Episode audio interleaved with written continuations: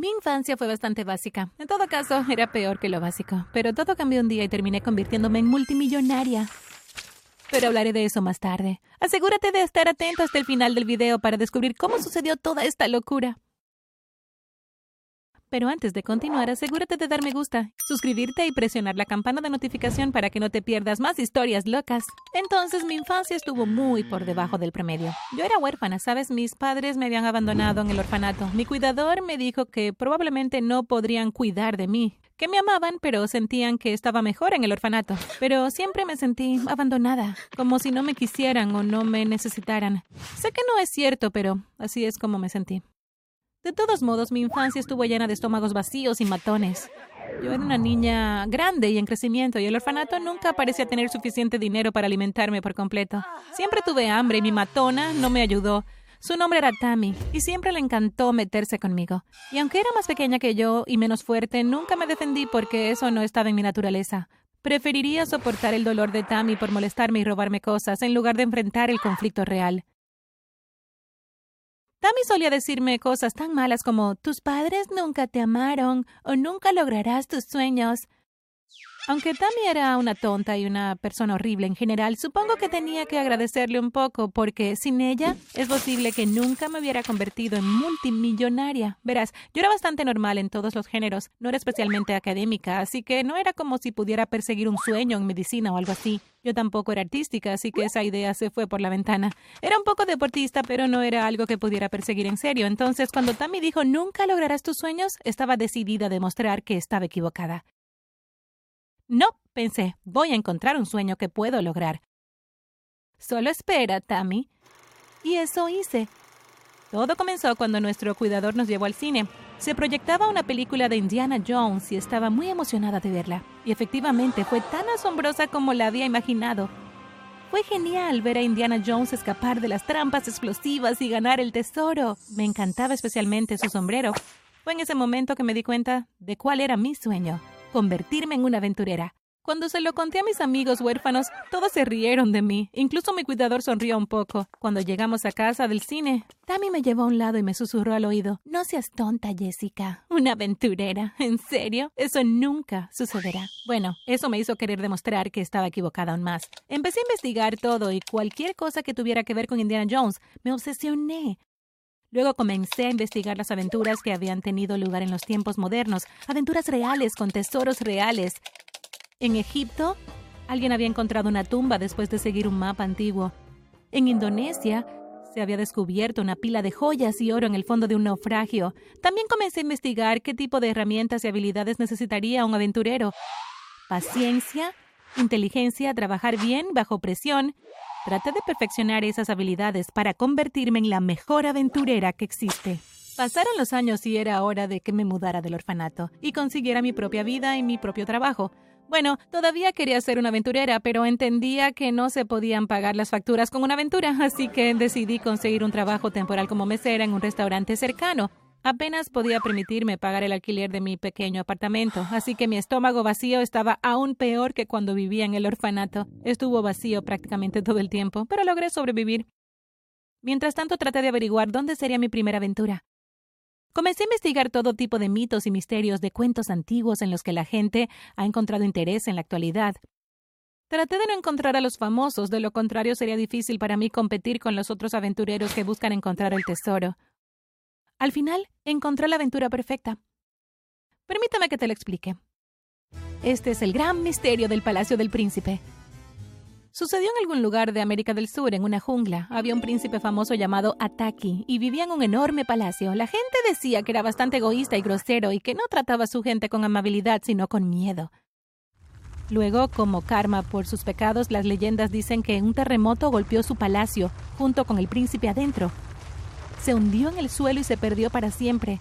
Sin embargo, mucha gente creía que el palacio todavía existía, solo bajo tierra. Y por supuesto, como el príncipe Ataki era un hombre rico, también habría un montón de tesoros dentro de su palacio. Había un mapa con la ubicación general donde se creía que estaba escondido el palacio del príncipe, pero nadie estaba seguro. Pensé que esta era la aventura perfecta para mí. No me molestó demasiado encontrar el tesoro, porque la aventura en sí misma iba a ser muy divertida.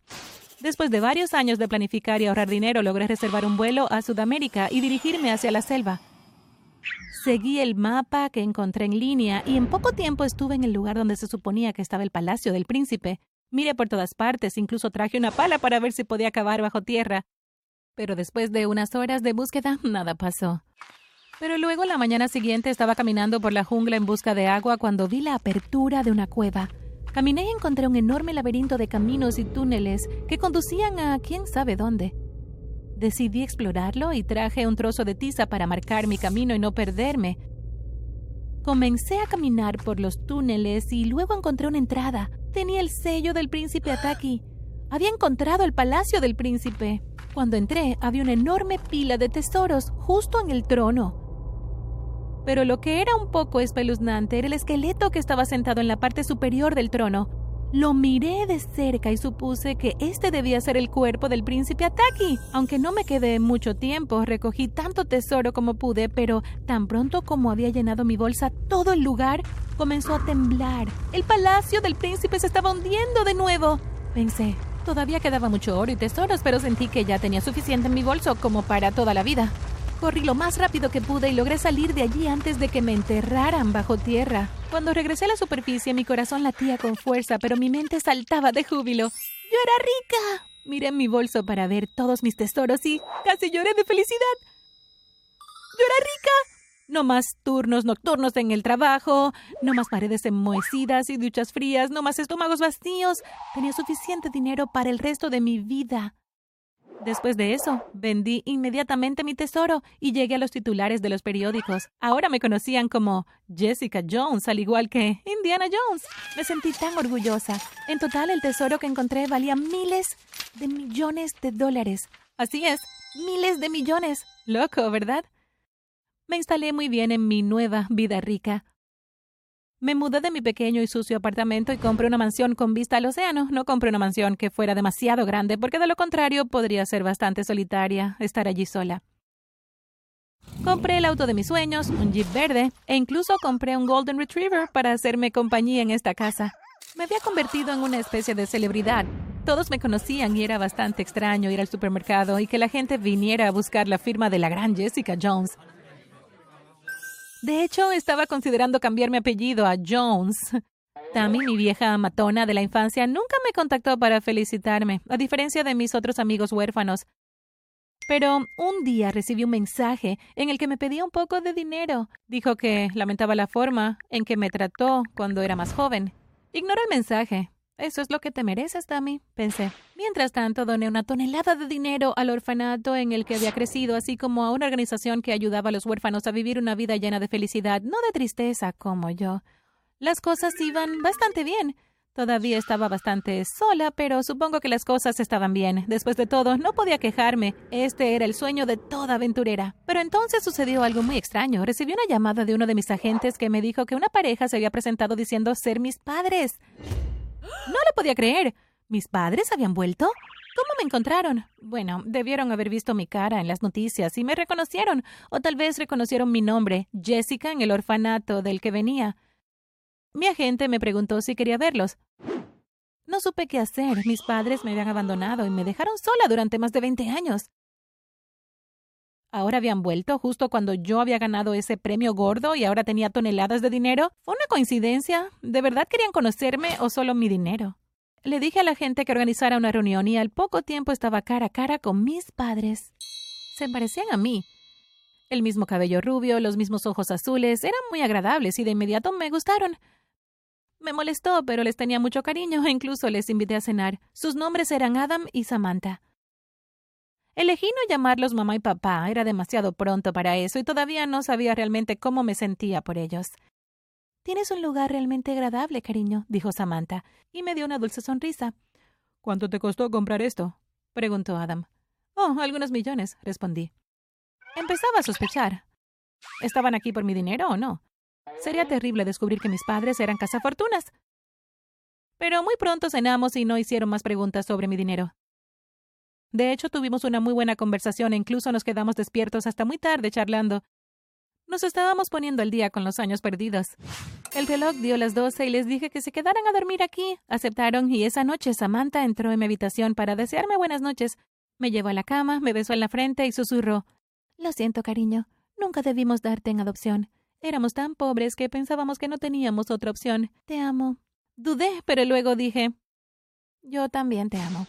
Esa noche dormí bien. Realmente comencé a sentir que podríamos volver a ser una familia. A partir de ese momento, mis padres me visitaron todas las semanas y se quedaban en mi mansión la mayor parte del tiempo. Una vez llamé a Samantha mamá y noté que sus ojos se llenaron de lágrimas de alegría. Yo también estaba tan feliz. Finalmente, la familia que siempre había soñado tener. Desde que era una bebé quería esto, tener a mis padres de vuelta. Durante meses vivimos juntos y las cosas iban muy bien, pero luego, como todas las cosas buenas, llegaron a su fin. Estaba dormido una noche cuando escuché un ruido, un camión o algo afuera. Me desperté y abrí la puerta, pero estaba cerrada. Me las arreglé para salir por la ventana. Soy una aventurera después de todo. Y lo que vi hizo que se me cayera el corazón. Mis padres estaban robando mis cosas. Tenían un camión enorme y estaban apilando mis muebles, mis joyas, incluso mi iPad en la parte trasera del camión. ¿Qué están haciendo? pregunté alarmada. Adam miró hacia arriba y su rostro se hundió. Oh, Jessica, cariño, ¿podemos explicar? ¿Me están robando? Lo sabía, solo querían mi dinero. Ahora Samantha habló.